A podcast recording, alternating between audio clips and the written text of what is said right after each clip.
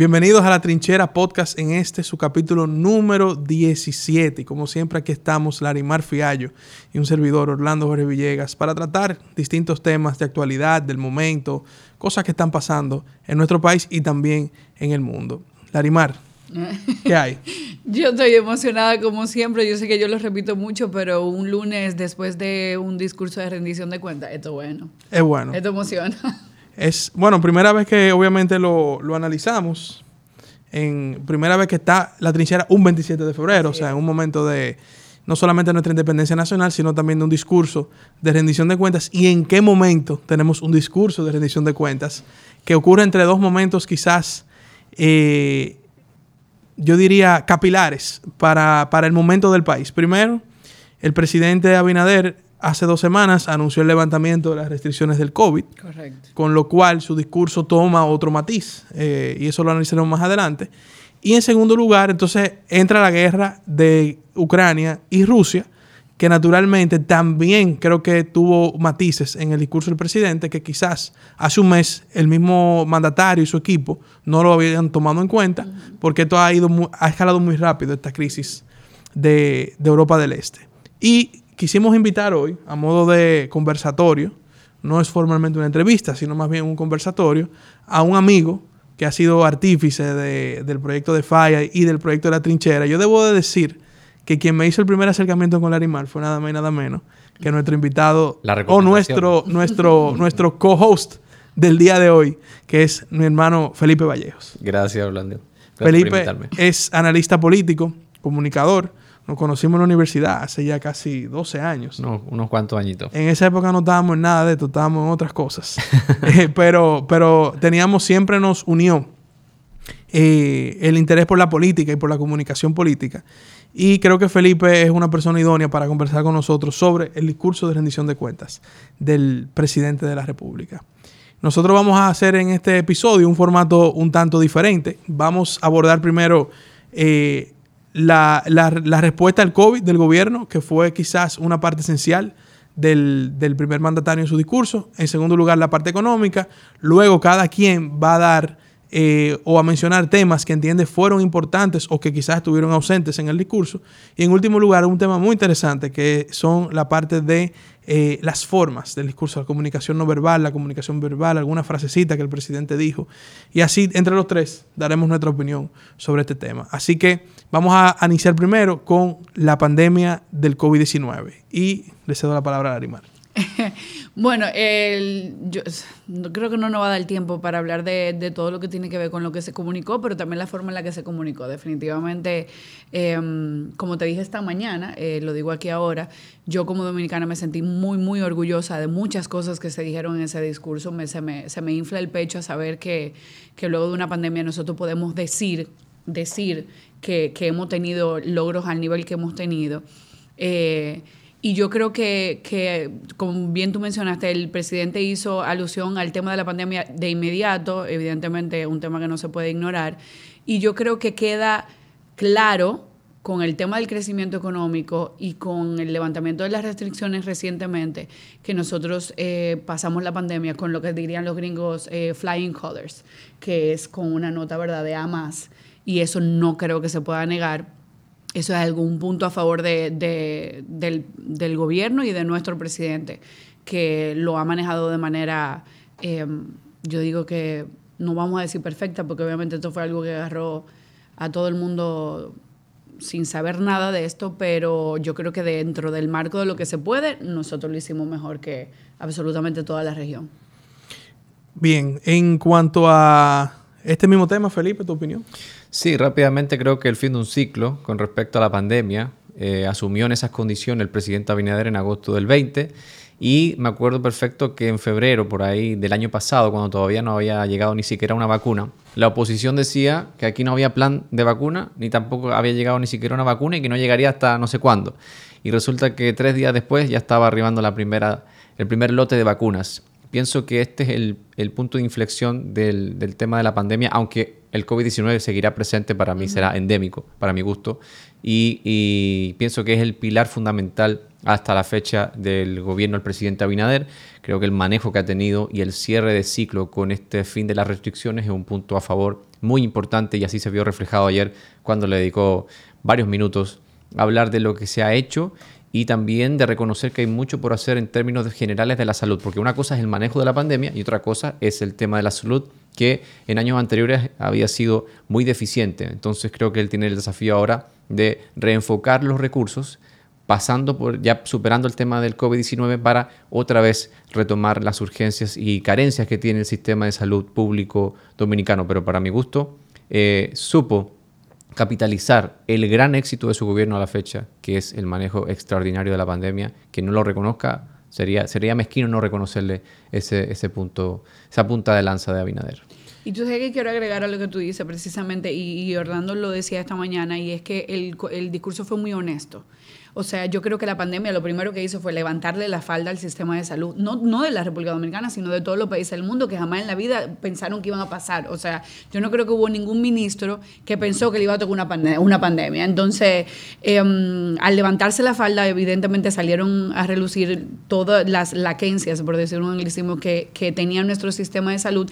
Y el presidente, al hacer mención de que efectivamente sí pasamos la pandemia con, con buena nota, pero que eso no significa que no, no no, tiene la vista puesta en un sistema de salud que, es, que se evidenció que tiene problemas.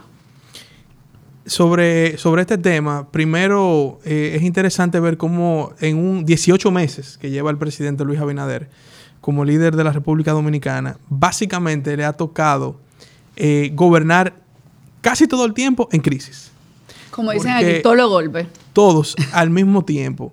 Y el presidente por eso digo, eh, mencioné al inicio esas dos, esos dos quizás momentos, el cierre o mejor dicho el levantamiento de las restricciones y ahora esta guerra.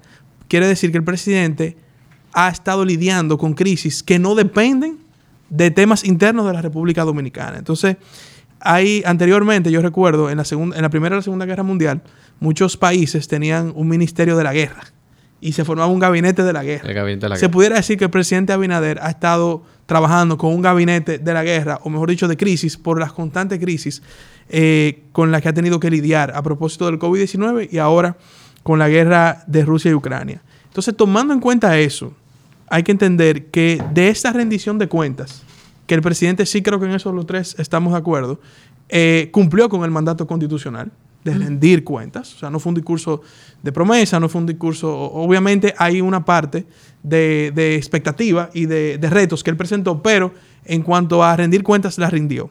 Y inició por este tema, que era la pandemia. ¿Por qué? Porque desde que entró a gobernar, esto fue lo primero con lo que le tocó lidiar. Y se pudiera decir que realmente el primer discurso de rendición de cuentas fue este porque el año pasado fueron seis meses de gobierno, cinco meses. lo que encontró. Eh, lo que encontró. Eh, entonces fue algo muy elemental. Ahora sí, ya el poder dio su resultado de un año completo de gestión.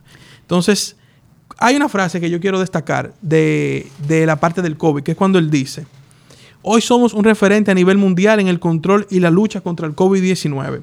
Ya no miramos lo que otros hacen, hoy otros miran cómo lo hacemos nosotros. Y eso, señores y señoras, es el liderazgo con sello dominicano.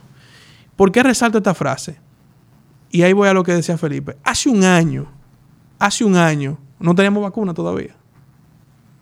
Hace un año no teníamos vacuna. Hace un año, si ustedes mal no recuerdan, acabamos de salir de unas restricciones que se apretaron entre diciembre y enero, mm. que todo el mundo básicamente volvió a, a, una encerrona, como quien dice. Y ya para marzo, abril, comenzaron a llegar los primeros lotes de vacunas que eran de, eh, de Sinovac, las chinas. La China y la... Y yo quiero aprovechar esto y dar un testimonio de por qué hoy día nos miramos y ya está aquí, eh, hay una gran parte de la población vacunada. El presidente mencionó que hay 15 eh, millones de dosis de vacunas, 7 millones de dosis de la primera dosis, casi 6 millones de la segunda dosis y 2 millones de dosis de refuerzo, lo que representa un 79% en primera dosis de la población meta, un 67% de la segunda y en menos de tres meses alcanzamos un 27% de la población con la tercera dosis suministrada. Yo hago y recalco esto y aparte él mencionó otros temas en esta parte de, del COVID, por ejemplo, el, el, apoyo que el gobierno le dio al sector salud en cuanto a presupuesto, creo que dio 56 mil millones de pesos para poder enfrentar la pandemia en distintos aspectos, apoyo al personal médico, a las enfermeras, bioanalistas, eh, incluso él mencionó en su discurso que se le aumentó el salario a los médicos en este proceso, entre otros puntos que obviamente el Ministerio de Salud Pública y las áreas de salud tuvieron que enfrentar en la pandemia. Pero eh, yo quiero destacar, y hago referencia a lo de hace un año, porque a mí como legislador me tocó aprobar los contratos de compraventa de la vacuna. Mm. Y nosotros, el primer poder del Estado, el poder legislativo, somos parte del éxito del plan de vacunación que el gobierno logró implementar porque nosotros aprobamos los contratos de compraventa. Y quiero destacar esos datos que ustedes ven aquí hoy día. Hoy tenemos, estamos sin mascarilla, lo que quieren. Estamos sin restricciones porque aprobamos estos contratos. Y yo recuerdo cuando llegó el contrato de Pfizer, la cantidad de mentira y la cantidad de manipulación que hubo dentro del Congreso y algunos medios de, de opinión queriendo decir que era un contrato donde el Estado Dominicano iba a salir perdiendo. Y en ese momento, señores, y yo nunca lo he comentado así, ni lo comenté aquí en la trinchera ni en otro lugar, pero en, otro, en, ese momento, lo único que tenía el Estado Dominicano era coger ese contrato. O Pfizer te decía, tú sabes que a mí no me importa, voy y se lo vendo a otra gente. Entonces, miren los resultados de hoy. Y había gente queriendo manipular en ese momento un contrato que no ha dado los resultados que hoy día tenemos. Porque la Sinovac sí llegó a tiempo. Pfizer, desde que se aprobó el contrato, un estaban aquí ya. En junio, julio del año pasado ya esa, esa vacuna estaban aquí. Las que sí se atrasaron fueron AstraZeneca, que esa fue la parte que los empresarios dieron un, aporte al Estado para lograr la compra de esa vacuna. Pero al final, señores, los resultados están ahí. Y creo que eh, la gran bandera del presidente en este año y medio ha sido que la República Dominicana supere el COVID y estemos en este proceso de regresar a la normalidad. Tú sabes que tú hacías eh, mención al tema de que de que él había cumplido con su con su deber, con el tema del discurso. Yo creo, yo me acuerdo perfectamente el último discurso que yo vi de nuestro último presidente y yo me acuerdo que el sentimiento era de de qué tú estás hablando. ¿De qué país tú estás hablando? Y me acuerdo que me metí en Twitter en el momento y era de que, wow, vivimos en Suiza, señores, yo no sabía que esto, que lo otro. Y yo Em, voy a citar algo que él dijo precisamente al inicio de su, de su discurso, que me parece que fue como la puerta abierta para decir, aquí yo voy a hablar de lo que se ha hecho, pero también voy a ser honesto de lo que falta.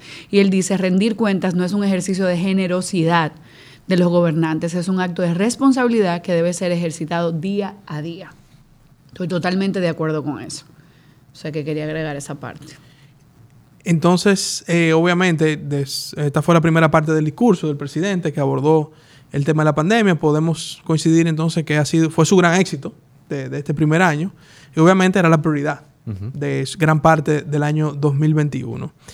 Ahora vamos a pasar a un tema que se deriva de la pandemia, independientemente de, de ya los, los temas económicos con los que el país cargaba cuando el presidente asumió el país, pero que la pandemia ha traído una serie de situaciones económicas, como inflación, alza en los precios de los combustibles, etcétera, etcétera, etcétera. Y obviamente había expectativas, probablemente las más grandes que había del discurso del presidente, era el tema económico. Entonces, voy a comenzar contigo, Felipe, tu análisis de, esta parte del discurso del presidente. Sí, yo decía en días anteriores la rendición de cuentas que el presidente tenía que eh, voltear su discurso en términos de gestión eh, a nivel político institucional porque le había dado demasiado espacio a las necesarias reformas institucionales que no niego, que son eh, necesarias de implementar en el país a nivel constitucional, Ministerio Público Independiente, la reforma electoral y todo este tema. Pero las urgencias económicas en este preciso momento son mucho más relevantes que las reformas institucionales que él ha planteado. Le ha comentado su círculo y es Vox Populi que el presidente quiere pasar a la historia como un presidente reformador, como el presidente de las reformas institucionales, como la base para un, país, porque un país institucionalizado es un país más ordenado, un país más desarrollado. Sin embargo, hoy por hoy existen grandes carencias en el sector más desfavorecido económicamente, o el sector de la población que tiene eh, vulnerabilidad social y económica, y por ende creo que era una buena oportunidad para que el presidente le hablara a ese segmento de la población, es decir, a los más pobres, y así lo hizo efectivamente. Comenzó, como ustedes comentan bien, con el tema de la pandemia porque es su gran éxito y luego se volcó inmediatamente al aspecto económico, que a nivel macro lo ha hecho bien el gobierno, es decir, ha traído inversiones, ha crecido según datos del Banco Central y de organismos internacionales por encima del 11-12% el año pasado, aunque muchos dicen que es un efecto rebote, pero se ha hecho bien las cosas porque se recuperaron los empleos perdidos y se han creado otros cientos de otros miles, por lo menos 50.000 empleos en algunos 17, 18 meses de gestión. Entonces, creo que en ese sentido eh, las cosas se han hecho bien. Sin embargo, creo que el tema de la inflación, creo que lo mencionó una sola vez en todo el discurso. Y hoy por hoy es el principal problema del país, por ende, del gobierno. La inflación, el, alza de costo, el alza de los precios de la canasta básica, especialmente el segmento de la población más desfavorecida, es un tema de mucha preocupación, porque ahí es donde se puede concitar una impaciencia, una, un asunto de ansiedad en la población con respecto a las no garantías de obtener eh, los tres platos de comida al día, las condiciones básicas las condiciones mínimas básicas para vivir dignamente. Y creo que el presidente olfateó muy bien eso, de dejar en un segundo plano las reformas institucionales y darle prioridad al aspecto económico, especialmente en la economía del hogar, porque creo que así como el tema de la impunidad y la justicia fue algo que definió las elecciones del 20, la parte económica va a definir en muchos sentidos cuán cómodo se podrá reelegir o cuán cómodo podrá optar a la reelección el presidente Abinader. Eh, yo estoy completamente de acuerdo con eso. Eh, yo creo que yo entiendo perfectamente cómo es el, fenómeno de la inflación. Yo creo que aquí los tres sabemos que la inflación es algo natural, que es algo que se da, que fluctúa, que no, que muchas veces se sale de la mano. Estamos y volvemos al tema. Estamos post pandemia, era normal, sabíamos que iba a pasar. Ahora bien, cuando no hay conocimiento de cómo se da la inflación, de por qué se da la inflación y qué es lo que impacta, precisamente los precios de la, de la canasta básica, lo que tú creas es incertidumbre, rabia, ¿verdad? La gente tiene una, una necesidad de, de información, de, de, que le expliquen qué es lo que está pasando. Y yo lo dije esta mañana y lo repito aquí, yo siento que no hay suficiente información. A mí me faltó información de que si bien es cierto hablamos de tanto crecimiento económico por, del cual vuelvo y repito, me siento muy orgullosa, yo quiero que a mí me expliquen cómo ese crecimiento económico va a impactar lo que yo me llevo a la boca, por decirlo coloquialmente, lo que yo pongo en mi mesa cómo va a ayudar ese crecimiento en turismo, zona franca, toda esa, esa generación de empleo, todo eso, cómo se refleja en lo que la gente día a día necesita llevar a su casa. Y ahí creo que no me quedó claro el tema de la inflación y, lo que viene en, tema de, en materia de inflación, que sabemos que es más. O sea, esto, esto, no se va a quedar ahí. Entonces, esa parte sí me faltó. Yo pienso que, creo, Felipe, que has dado, has, has profetizado el, tema de campaña para el 2024, que es el tema económico. Creo que era Bill Clinton que decía, es la economía estúpido, sí, ¿verdad? Sí. Eh, y creo que esa frase va a definir aquí el proceso electoral del 2024. Y el presidente lo sabe. Y por eso en su discurso agotó, si nosotros analizamos el discurso, si vemos el texto, el texto son 57 páginas, para que sepan, del discurso del presidente. Quizás la mitad de, las páginas tiene que ver con temas económicos en distintos aspectos, porque obviamente él inició, por ejemplo, hablando de un tema que es muy importante, somos el país que más está creciendo en América Latina en este momento. Y yo decía en, en una conversación que estuve presente en el Mañanero, donde nuestro amigo el Boli, que yo me siento orgulloso de ser parte de un país que está con ese crecimiento. Ah, pero que no se siente el crecimiento eso tiene dos aristas. Primero, es un crecimiento específicamente desde el punto de vista macroeconómico, que el país lo necesita para que el sistema financiero funcione bien, para que los inversionistas sigan viniendo. Ah, eso quiere decir que hay confianza en el país. Es un punto importante en momentos donde la región de América Latina está en un momento turbulento. Muchos países con gobiernos populistas, muchos países con gobiernos de extremos. Y nosotros tenemos esa ventaja de estar en un país donde hay estabilidad política, económica y social. Es una realidad que nadie puede negar en la República Dominicana. Y por eso el presidente, con mucho orgullo, dijo ayer que somos el país que más está creciendo de la región. Ahora, cuando tú coges esa frase y arranca a ver punto por punto, entonces viene el tema de la inflación, que es el tema que aquí hemos hablado.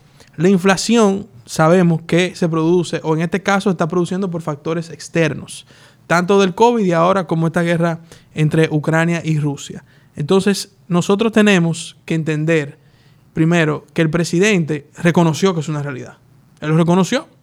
Él no dijo, no, aquí hay una varita mágica y estamos resolviendo el, alza en los precios, ni de los combustibles, ni de los alimentos. No, hay un problema.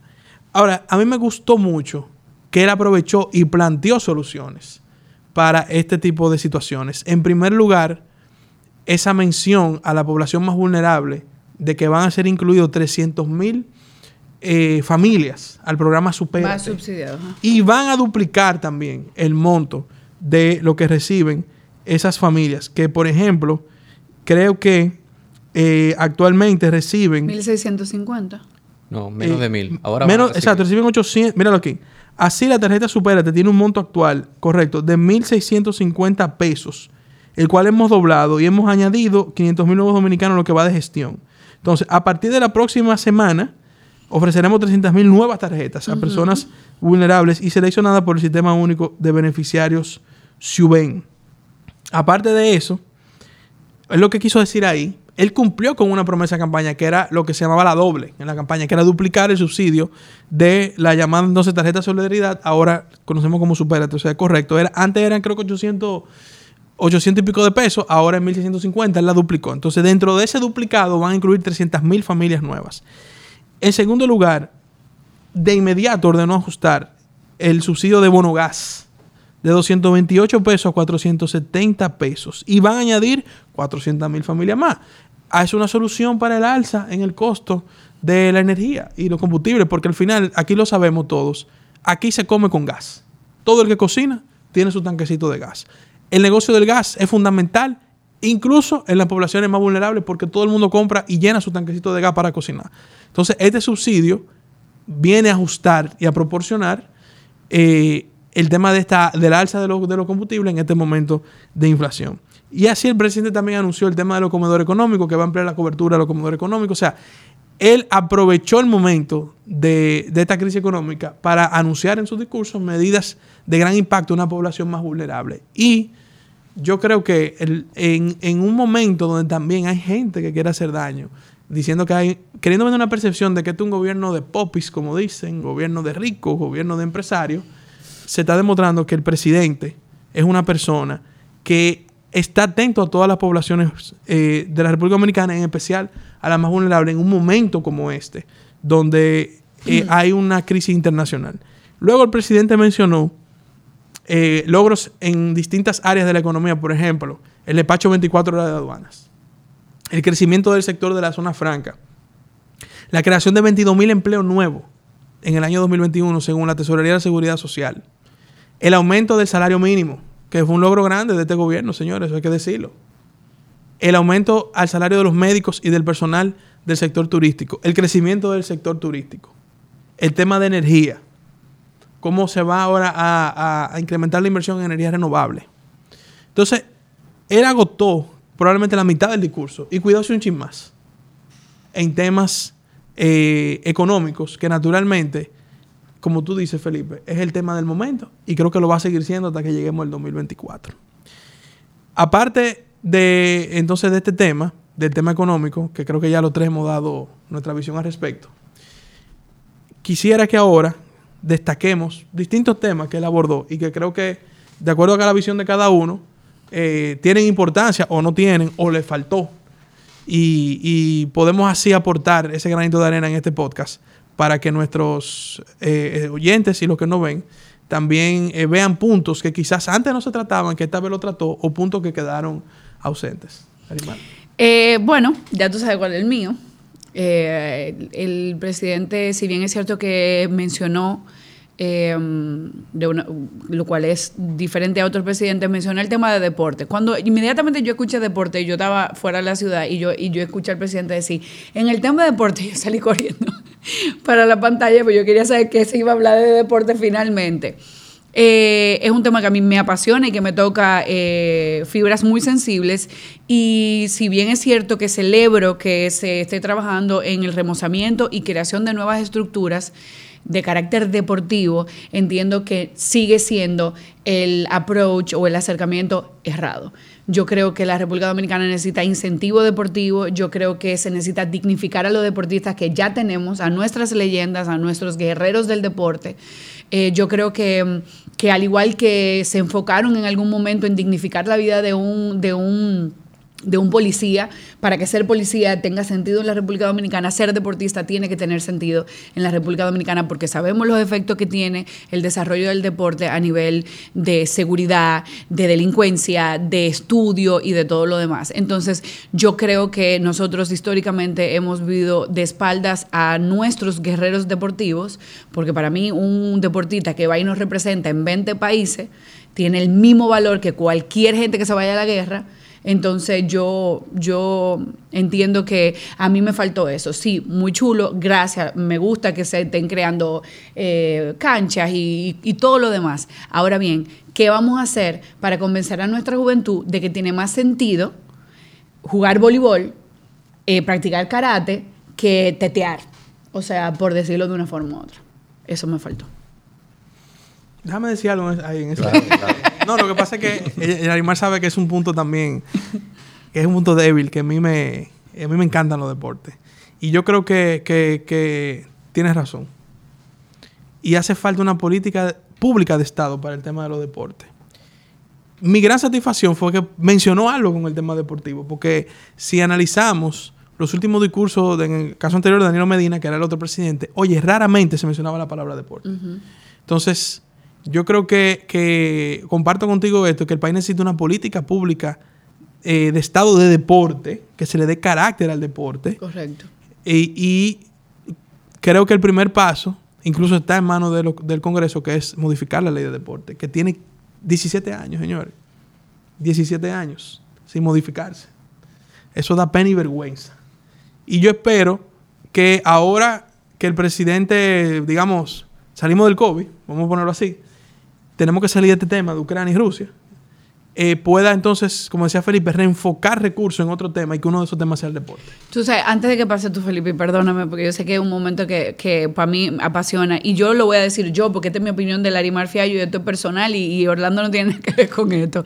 Yo tengo mucho tiempo hablando de deporte, tengo mucho tiempo hablando de, del desempeño del ministro actual de deporte. Yo considero que hay que quitarlo, yo creo que eso es está uno, o sea, uno en la lista de lo que yo entiendo que beneficiaría tanto al gobierno como a la imagen del presidente, no solamente porque no, entiendo que no ha llegado a, a, nivel ministro, por decirlo así, en su manejo, eh, pero también porque ya hay demasiada prueba de que no, en un año y pico, dos años, no no ha hecho nada por el deporte. Cuando nosotros sabemos que en medio de la pandemia y si bien es cierto que muchos de los deportes cesaron, como estábamos hablando fuera del aire, que el tenis siguió, que sé o qué, la, expectativa, la expectativa de que volviera el deporte en todos sus renglones, pero también la vida y la calidad de vida de aquellos que se quedaron sin practicar, se fue a pique.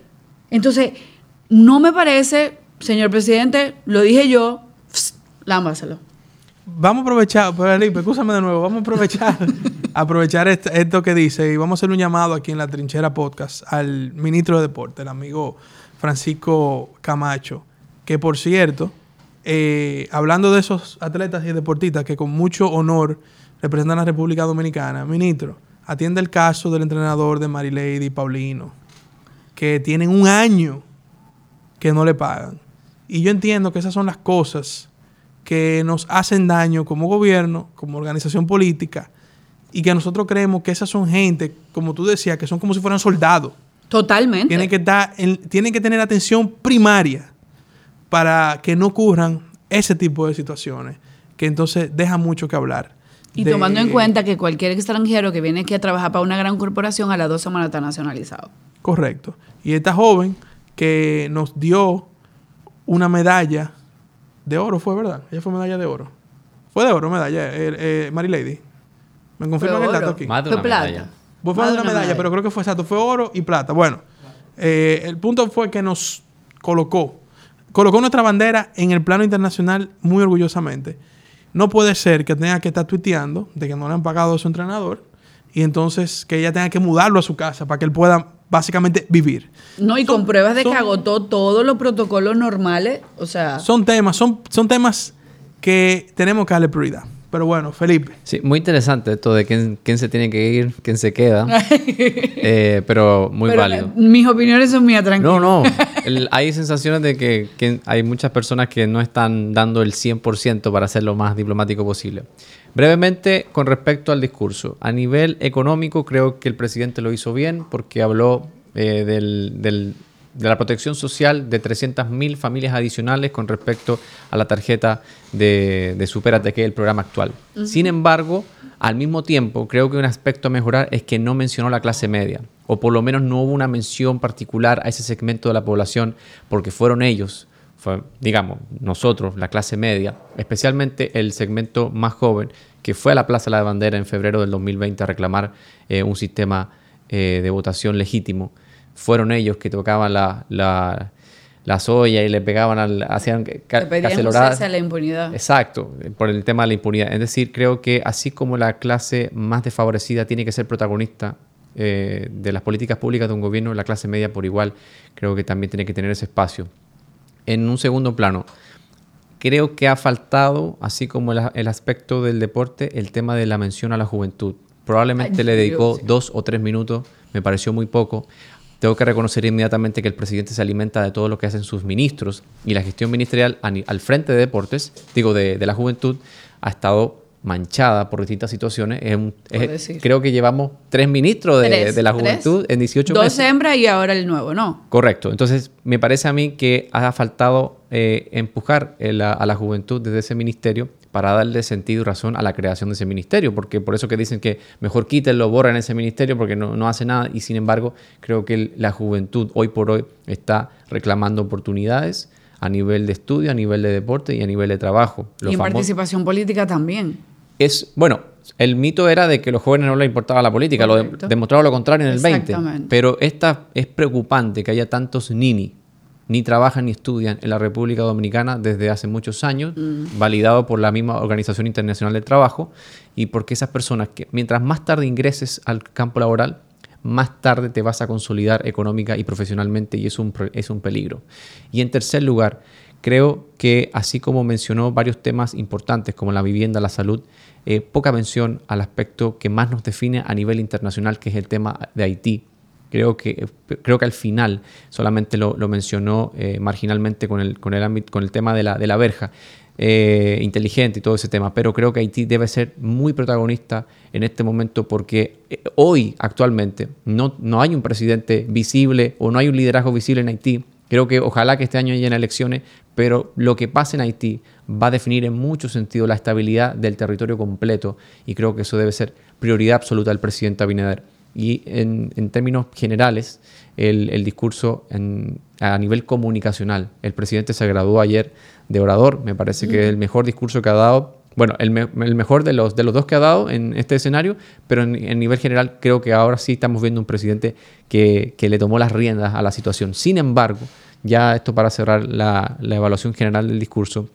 es que así como el presidente mejora en su oratoria, la narrativa del gobierno en general, creo que hay que revisarla el tema del concepto del cambio no es que ellos no representen el cambio, es que para mi gusto da signos de agotamiento con respecto a lo que puede lograr a nivel de identificación con la población, incluso se le puede volver en contra. Por decir, todas las metidas de pata o errores o falencias del gobierno de aquí a cuatro u ocho años van a estar asociadas al gobierno del cambio de mm. forma despectiva. Y creo que eso es peligroso. Creo que es momento de revisar y reinventar la narrativa general del gobierno para apoyar al presidente, porque caso contrario eh, peligra el futuro del partido al frente del, Estado. Y yo creo que los eslogan cumplen su cometido en, los comicios, o sea, lo cumplen, o sea, como que había uno, ¿cuál era el de, el de Lionel? El de... El progreso. El progreso, no, pero había uno que falta más, el... falta mucho por hacer. Ah, falta mucho por hacer. Falta mucho por hacer. Yo creo que cumplen su cometido en, todo lo que tiene que ver con elección y lo demás, pero ya luego de que tú, tú conviertes una frase... Eh, lo único que se dice de un gobierno, entonces evidentemente tú no, no, no, no se está diciendo lo suficiente de ese gobierno. los eslogans deberían de ser eh, otras cosas. En cuanto a lo del tema de la forma en la que comunicó el presidente, yo debo admitir que yo soy fanática de los momentos de pasión de Abinader. O sea, él cuando, cuando está hablando, hay momentos en los que se le nota que se apasiona y se sube, como que se crece, se le infla el pecho, se le nota en, en, momentos molesto también. Y yo soy fanática de eso porque siento que es un momento en el que conecto con él, sobre todo si es un tema con el que, con el que me identifico. Y, y pero sobre todo lo siento preocupado, lo siento que, que, que sí me está hablando desde adentro, que no, no es una cosa que me está leyendo y, me parece que el, discurso precisamente llevó esa energía de que sí está preocupado, de que sí está molesto por lo que falta. Entonces creo que en ese sentido, sí como tú dices, se graduó. Permíteme, Felipe, primero tengo que diferir contigo con el tema de la Claro, esto es una democracia. Tengo que diferir contigo con el tema de la juventud. Yo pienso, y yo, yo, este tipo de discurso, sí me gusta compararlo con los antecesores. Así como el deporte siempre fue un gran ausente en los, en, los discursos de Danilo Medina, del mismo Leonel Fernández en su momento, la juventud también lo fue. Y, y en este discurso hubo una mención importante al, al, tema de la juventud, del Ministerio de la Juventud, que el presidente mencionó, que se está creando un hub de emprendimiento, que lo está haciendo el Ministerio de la Juventud, para, eh, obviamente, eh, que el gobierno pueda presentarle a los jóvenes eh, espacios para presentar propuestas, ideas en el ámbito del emprendimiento y el gobierno apoyar esas iniciativas. Quiero decir también que el actual ministro de la Juventud, Rafael Félix, que lo conozco, lo conozco desde antes de ser funcionario, porque recuerden, él antes estaba como vicerrector del Instituto Técnico de, de, San Luis, en Santo Domingo Oeste. Es una persona que viene de una familia de académicos. Su padre fue vicerrector de la UAS, su madre también es una académica. Creo que Rafa, como le decimos cariñosamente, tiene realmente un interés de proyectar ese ministerio más allá de lo que siempre ha sido proyectado, que era como algo inservible. Y me consta, en conversaciones que he tenido con él, tiene muchas ideas y proyectos y cuenta con el apoyo del presidente para desarrollarlo. Y creo que ayer el gran mensaje que el presidente envió haciendo mención a ese proyecto era su confianza en este ministro joven. Rafa, señores, tiene... Creo que 30, ¿no? Menos de 30 no, años. No, no, no, Tiene 26, 27 años. 27 años, ¿verdad? El ministro más joven de... 25, años tiene, que tiene, Rafa, 25 años. Eh, y es una persona muy preparada, muy capaz.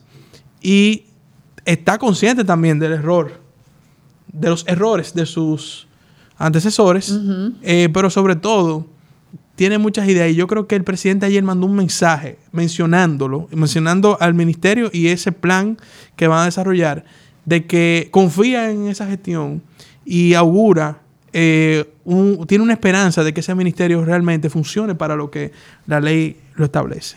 El, el, yo estoy de acuerdo con lo que tú dices, pero también estoy de acuerdo con lo que dice Felipe, porque precisamente es, es hacer mención de, yo, yo lo que pasa es que creo que no hubiese sido inteligente entrar en el tema juventud, precisamente por lo que tú mencionaste, de que obviamente ha sido como bastante obstaculizado el, camino para este ministerio en particular desde que, desde que usted toma, o sea, desde que el PRM tomó eh, posesión.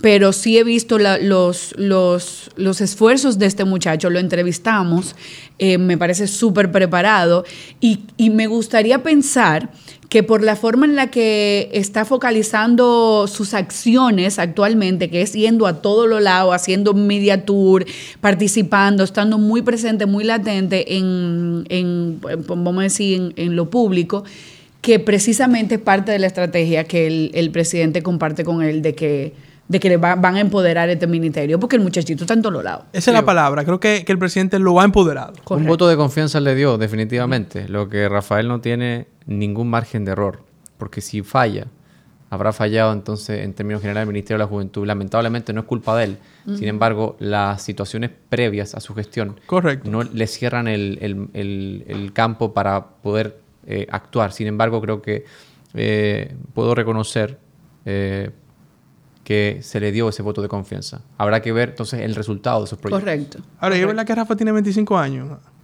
Hay que revisar esa cédula. De no, no, no, no, no, él tiene 25. Lo que pasa es que el muchachito empezó a militar como Sí, sí, sí, Es, una estrella, Rafa. Bueno, de mi parte, yo quiero destacar algunas menciones que el presidente hizo y que incluso van muy de acorde a, en particular, en, en, la agenda que uno ha venido impulsando del Congreso Nacional. Por ejemplo, el proyecto de Punta Bergantín en Puerto Plata, que él mencionó que va a haber una eh, ya hicieron un acuerdo con One Race Films de Vin Diesel para hacer ahí todo un ecosistema de, de cine y de emprendimiento.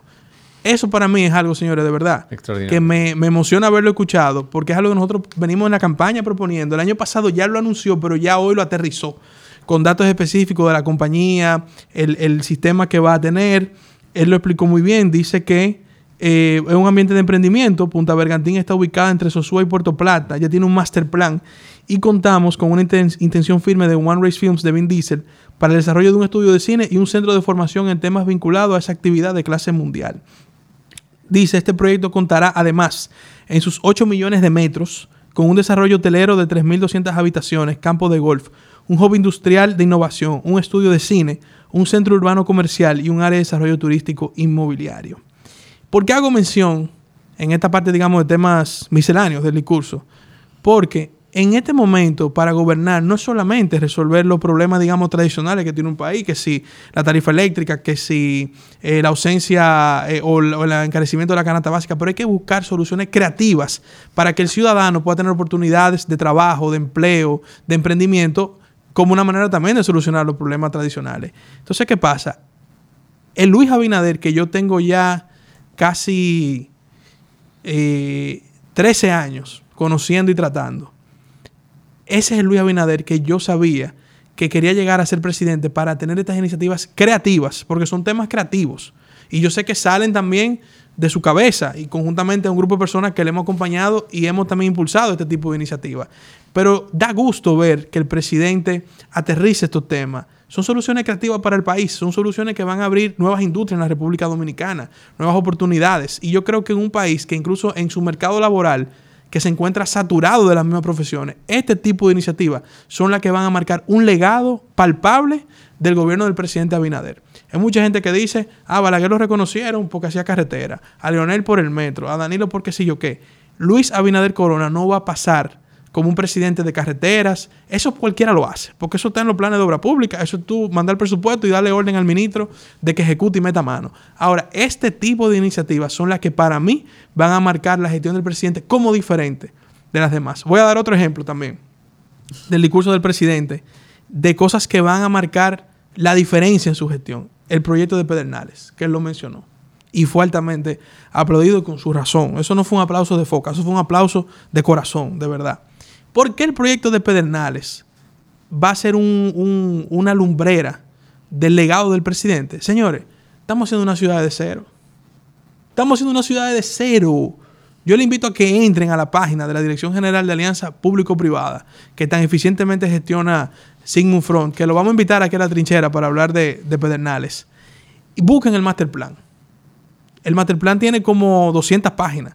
Sáquele tiempo analícelo, léalo, vea las bondades del proyecto. Pero lo más interesante, señores, es vamos a desarrollar una ciudad planificada desde cero para el sector turístico. Eso es algo, señores, que va a dar mucho que hablar de la República Dominicana. Para muestra dos botones.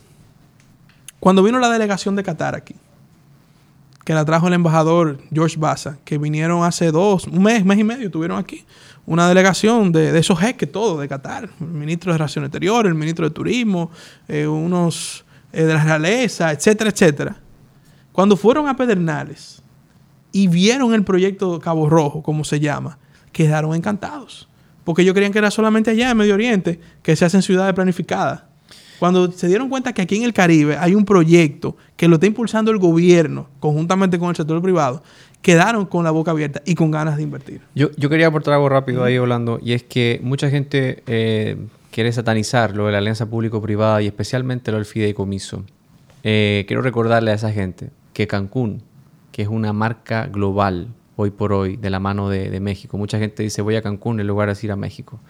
Es una punta de lanza, como, como se dice popularmente en el caso de México, es un fideicomiso nació como un fideicomiso. Y Tulum no es un fideicomiso también, creo que nos dijo Andrés eh, Van der Horst, que Tulum también. También. Entonces, este caso es básicamente, ¿qué hicieron en Cancún? Era una zona no, no, no desarrollada, el gobierno puso todas las condiciones para que marcas o, las empresas internacionales vinieran a invertir.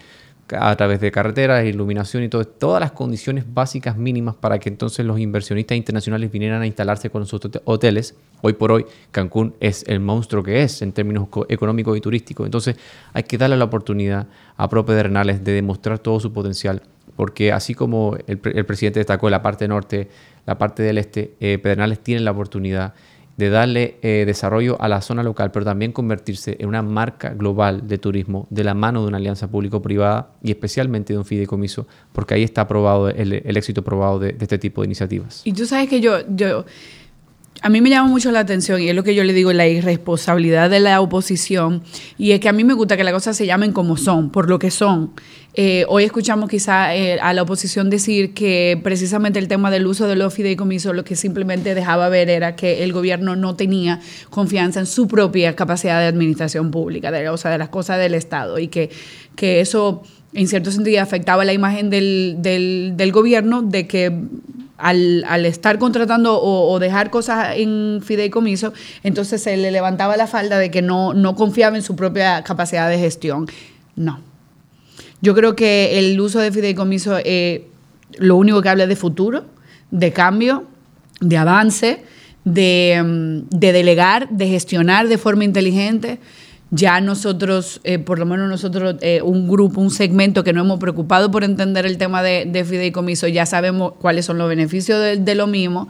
Entonces, yo sí hago un llamado a la oposición a llamar las cosas por lo que son y no, no dramatizar tanto, por ejemplo, en el caso del tema de la, de la clase media, cuando dicen la clase media ha sido abandonada, la clase media ha sido maltratada, pisoteada, la humillación de la clase media. No, la clase media quizá no es la prioridad ahora mismo, lamentablemente. duélale a quien le duela. Nosotros estamos en el más pobre, en el que no tiene que ponerse en la boca. Entonces, em, yo hago como que ese comentario para... para yo digo que la oposición es buena, siempre súper buena tener gente haciendo oposición. Ahora vamos a hacerlo de forma constructiva. Ya yo creo que eso de estar criticando y, dramatizando todo no le sirve de nada al país. Y al final no se puede hacer oposición sin, preocuparse por el país, porque entonces tú lo que estás es ¿qué? haciendo qué, dañando. del tema de, de Pedernales, una, un último, eh, dije que, que, para muestra dos botones, dije el de Qatar. Y ahora en mi viaje reciente a Brasil, en la ciudad de Brasilia, tuve la oportunidad de, estar con la secretaria de Turismo de la ciudad de Brasilia. Recuérdense que Brasil es una república federal, tiene un gobierno federal y tiene gobiernos estaduales que son un poder, eh, que son como otro país por el tamaño y el presupuesto que manejan. La secretaria de Turismo, eh, y menciono Brasilia, Brasilia es quizás de América Latina la única ciudad planificada. Lo que pasa es que una ciudad capital, es una ciudad de infraestructura de gobierno. La hizo el, el arquitecto Oscar Neymar bajo el mandato del presidente Juscelino Kubitsch en los años 60. Y usted va a Brasilia y usted nota que es una ciudad, el eslogan de ellos es hazlo como tú nunca viste, es una ciudad muy diferente. ¿Por qué? Porque es una ciudad planificada, todo organizado. El gobierno está por un lado, eh, los bancos tienen un, área que para bancos, eh, los hoteles tienen un área que para hoteles, las embajadas están en un sector. O sea, entonces yo le decía a ella, ustedes que viven en Brasilia y conocen Brasilia, imagínense esto versión turismo. Entonces le enseñé el master plan de Bernal y se quedó con la boca abierta porque ella que vive en una ciudad planificada y sabe las ventajas de una ciudad planificada, cuando ve un proyecto de esa magnitud, pero hotelero, turístico, de playa, quedan impresionados. Entonces, yo creo que te va a ser, si no, el más grande legado del presidente Abinader, además por el impacto que va a tener en el sur, que es la zona más pobre de la República Dominicana. Bernal es la provincia más pobre del país. El impacto que va a tener ese proyecto en la economía del sur de la República Dominicana y la trascendencia mundial para mí será su legado más grande, si no hay otra cosa en el camino. Menciones breves que no quiero dejar de decir en este punto. Primero, eh, el proyecto de titulación del Estado. Señor, ustedes no saben lo que impacta un título de propiedad para una persona de escasos recursos.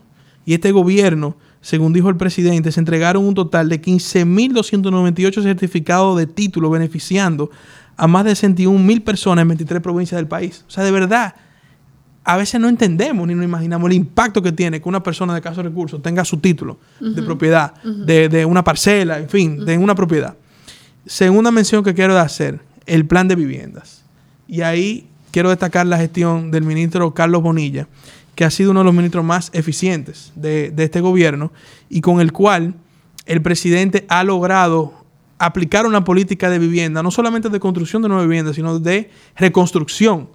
De, y ustedes también, señores, ustedes saben lo que es eh, en un barrio que te arreglen tu techo, te pinten tu casa y te le pongan piso a la casa. Ustedes no saben el impacto que eso tiene. Y eso se ha hecho a través del programa Dominicana se reconstruye. Tercero, el tema del agua. Se le está dando carácter al tema del agua. La cantidad de alcantarillados, de plantas de tratamiento de agua que este gobierno ha hecho en un año, en medio de crisis, de COVID y demás, es altamente impresionante. También ahí hay un funcionario joven, Wellington Arnaud, que está haciendo también un, gran trabajo junto al, al, presidente Luis Abinader. Y quiero mencionar también que el presidente mencionó algo muy interesante que en otros momentos no lo vi en discurso de rendición de cuentas, que era eh, la inversión extranjera en proyectos de cine. Que ayer hubo una mención también a ese respecto. Eh, la cantidad de, de inversiones de, en más de 5 mil millones de dólares que han venido aquí a la República Dominicana en inversiones cinematográficas. Y también hay una funcionaria joven, eh, Mariana Vargas, eh, que es la directora de la DG Cine, que viene de ese sector, conoce ese sector y se ha encargado y enfocado en lograr que esas inversiones vengan a la República Dominicana. Obviamente hay muchos otros temas, pero creo que esos temas son temas que impactan distintos sectores y otros que no se habían mencionado, como era el caso del cine. Ya para finalizar, eh, quisiera primero, Felipe, que me digas cómo sentiste al presidente, su discurso, cómo habló, eh, su, lenguaje no verbal y qué frase fue la que más te, te, captó. sí, vi un presidente aguerrido, eh, muy cómodo en el sentido general, incluso se, se, dio el, se dio el lujo de improvisar en algunos momentos, se notaba cuando se salía un poco del guion comentaba cosas que se le iban ocurriendo eh, conforme avanzaba el discurso. Eh, pienso que algo impactante es la cantidad de empleo que se están creando, no solamente los recuperados. comparado con el año 2019, eh, prácticamente si sacamos un promedio de los 18 meses de gobierno, estamos hablando de que todos los meses se han creado unos 3.000 nuevos puestos de trabajo. Y creo que ahí está el resultado directo del crecimiento macroeconómico del país. Si no existiese si no existiera un crecimiento macroeconómico, si las inversiones no vinieran al país, si República Dominicana no, caminara hacia la consolidación de lo que se conoce como un hub logístico del Caribe, sería imposible crear nuevos puestos de trabajo y o recuperar los que se habían destruido por la pandemia. Hoy estamos hablando de un promedio de 3.000 empleos por mes, lo cual es bastante, una cantidad decente importante. Y creo que ahí está la conexión entre la macroeconomía y la economía de los hogares sin, claro, olvidar el tema de la inflación que es preocupante. Creo que la, frase más impactante para mí en términos políticos fue lo que dejó el, el, ámbito de las reformas del Ministerio Público Independiente y de decir que ya se acabó la República de la Impunidad, que en este país ya no hay espacio para la corrupción. Creo que eso fue un mensaje claro, sin anestesia, directo al cuello, a todos sus adversarios políticos que evidentemente se habían sentido muy cómodos en estos meses para venir a dar lecciones de lo que ellos no hicieron en 16 años. Por tanto, creo que esa fue la, frase más impactante. Y si vemos el, si revisamos el video, fue donde más se exaltó de una forma, digamos, aguerrida, convencido y determinado de que era un mensaje directo a lo que, a lo que puede venir, evidentemente, con un ministerio público que está actuando de forma eh, mucho más decente que en años, en años anteriores y que su objetivo es que esto quede legalizado a través de la Constitución. Y yo creo que, añadiendo eso de la frase que tú dices, yo creo que no solamente es un mensaje al, al obviamente, a aquellos que, que, osan a dar cátedra de, de, política que no, que no implementaron. Yo también creo que ese mensaje fue directamente a la gente de adentro también. Yo creo que, que el mensaje que aquí no hay impunidad, o sea, no, la impunidad no es una opción y que la corrupción no va a ser aceptada en ninguno de los ámbitos, ni adentro ni afuera, eh, ni del que fue ni del que quiere ser. Entonces, y yo creo que para mí lo más importante de esa frase es que no fue de la boca para afuera, sino que el presidente lo ha demostrado. Se ha llevado el que tiene que llevarse, ha demostrado que realmente tiene un compromiso con el tema de, eliminar la corrupción y la impunidad. O sea que en ese sentido em, em, me encantó. Ahora bien, yo sí quiero em, que en lo adelante el presidente volque la mirada a los gobiernos locales. Yo creo que ya salimos a flote, yo creo que ya cogimos la primera bocanada de aire, ya levantamos las, restricciones, no, atendimos lo que teníamos que atender post pandemia. Ahora yo creo que hay que girar el foco, la luz, ponerla encima de los gobiernos locales que no necesariamente están eh, haciendo el mejor trabajo eh, y, que simplemente siga con ese compromiso que él tiene de, de, entregarnos políticos, ministros, servidores públicos que nos merecemos, los que nos merecemos. Y yo creo que sería como que lo único que yo diría para cerrar, y es que todo eso que, sucedió, que se traduzca en un, en un, gobierno que sigue teniendo la mirada en, dejar una República Dominicana con una política que, que sea más potable, que sea más justa y más equitativa. Bueno, yo creo que el, en primer lugar fue en cuanto a la, a la, a la a la forma. Un discurso sincero, un presidente que se ha demostrado que es un presidente humilde, un presidente que escucha a todos. Él lo dijo al final del discurso, que hay gente que le dice, no le haga caso a la oposición, que eso es para fuñir la paciencia, básicamente. Él dijo, claro, que él escucha a todos.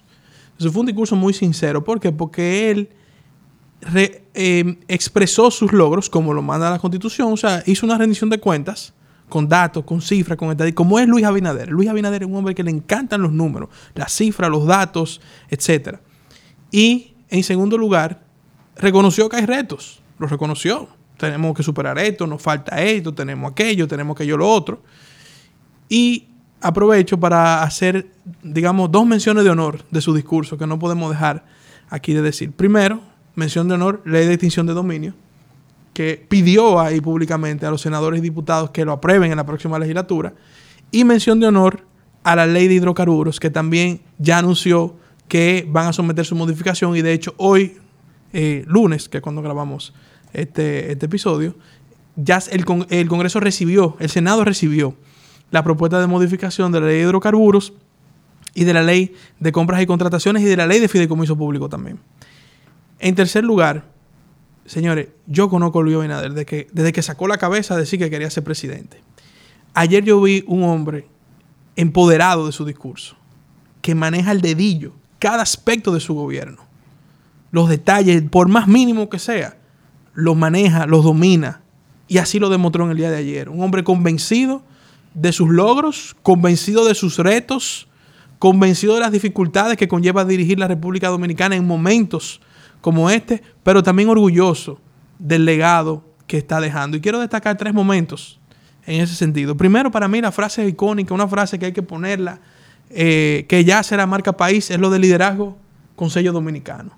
Porque él está demostrando, nosotros los dominicanos a veces tenemos un complejo de que no, no, no podemos parar de un país grande, o no podemos porque somos un país chiquito. Y, señores, aquí ahora mismo este país es una zona envidiable para muchos países grandes. Y el presidente es el primer promotor de eso. Él habló ayer incluso a nivel internacional de la Alianza por la Democracia que ha hecho con Costa Rica y Panamá, que eso debe expandirse hacia otros países. Nosotros estamos asumiendo el liderazgo como país, porque incluso Costa Rica va a cambiar de presidente en, unos meses. Número dos, otra frase. No hay espacio en la República Dominicana para la corrupción y la impunidad. Una frase icónica que deja claro que no hay vuelta atrás a lo que era el Ministerio Público anteriormente. Y en tercer lugar, y yo creo que ese es, eso es algo que el presidente Abinader suele hacer en, sus... Pues el presidente Abinader es un hombre paternal, es un hombre familiar, es un hombre de valores. Él dijo ayer que lo que él desea después de todo esto es descender las escalinatas del Palacio Nacional con la cabeza en alto. Y creo que ahí se resume su discurso. Y esa forma, y como dice Larimar, en muchos momentos se vio un hombre aguerrido, un hombre que dominaba el tema, un hombre también entusiasmado con temas que mencionó. Y el que conoce a Luis Abinader desde que, como dije, sacó la cabeza, él es un hombre, se ha convertido en un gran orador de la política dominicana, manejó súper bien el teleprompter, en la mirada de las cámaras, la mirada del público, estaba atento. Eh, incluso habían momentos en que algunos diputados eh, murmuraban temas y tú veías que el hombre te miraba. O sea, es un hombre que demostró dominio del escenario. Y en eso el presidente Abinader, porque mira, el presidente Abinader tiene algo interesante y él va a venir a la trinchera. Eh, próximamente estaremos haciéndole una invitación para que venga. Y si quiere, vamos y lo grabamos en el Palacio también, ¿verdad, Larimar? No, no, oh. no nos cae mal una visita ya al, al- al despacho presidencial. Pero cuando él venga a la trinchera, ustedes van a entender por qué yo siempre he dicho que Luis Abinader y Felipe, que es un analista político y asesor en materia de comunicación, es un caso interesante en la política dominicana y yo diría que hasta mundial, porque es un hombre que su carrera política la ha madurado siendo candidato presidencial en distintas ocasiones. Primero cuando aspiró por primera vez en el 2012, que negoció una vicepresidencia con el entonces presidente candidato Hipólito Mejía. 2016, que asume el liderazgo del PRM. Y 2020, que gana las elecciones. Entonces, él ha madurado su liderazgo eh, en una carrera presidencial. Él no fue diputado, no fue senador, no fue regidor, no fue eh, quizá secretario general de un partido, presidente del partido, sino que él se lanzó a pesar de que él fue precandidato a senador, eso sí, pero no fue, no, no tuvo un, digamos, eh, escalones previos en puestos electivos, ni siquiera fue funcionario. En el gobierno de Hipólito no fue funcionario. Entonces, el que, el que transcurre ese- el que ha transcurrido ese camino con él se ha dado cuenta cómo él ha transformado su oratoria, el manejo. Eh, yo recuerdo que hubo un momento en el 2016 que le criticaban que él hacía una gesticulación muy fuerte, que eso se veía un hombre quizás como que lo que quería era pelear. Entonces, eso es lo más interesante. Y yo pienso que algún día le escribiré un libro de su trayectoria política, presidencial, cómo él ha madurado en cada etapa. Y vemos lo que vimos ayer en el discurso de rendición de cuentas, un hombre que domina el escenario, que domina el gobierno punto por punto al dedillo. Miren, señores, eso es tan así que en enero en, en Fitur yo lo acompañé a una reunión con la dirección, las direcciones del PRM en Europa. Y él duró, él dio una charla, fue como una charla de dos horas, sin texto ni guion, de lo que el gobierno ha hecho en estos 18 meses, provincia por provincia, con estadística y cifra, que yo dije, eso es increíble, eso no tiene madre. Tiene un, un, un disco duro ahí, con los numeritos y los proyectos por provincia.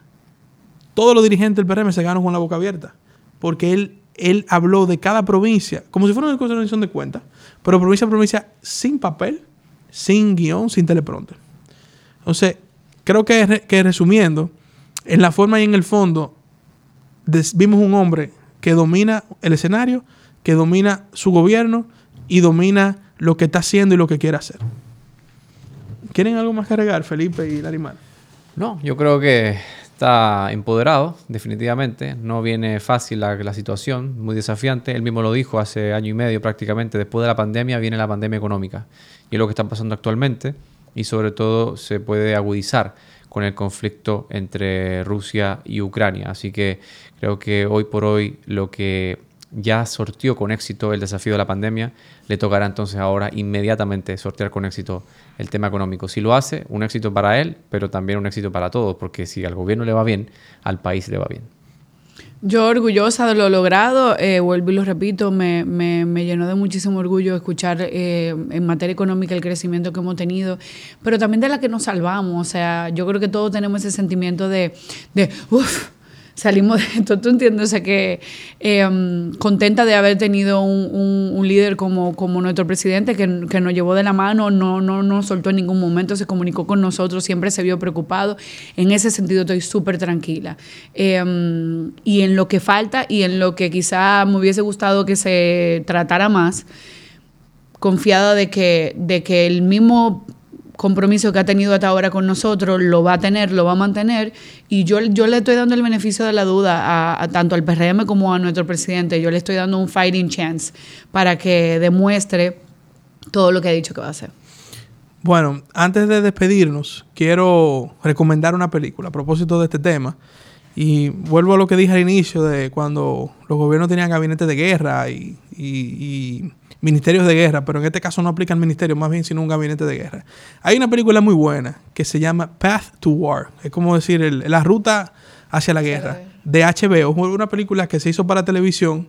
Sí, una película para televisión del año 99, 2000, que habla, eh, o, o mejor dicho, eh, dramatiza, cuando Lyndon Johnson tenía en su gabinete eh, voces que le decían sigue con la guerra de Vietnam y voces que le decían no siga con la guerra de Vietnam.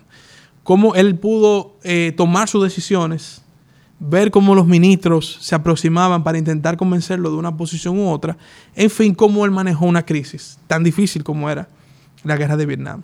A propósito de todo lo que el presidente Abinader está teniendo que manejar en este momento, creo que es un buen ejemplo de lo que es ser un líder en momentos de crisis.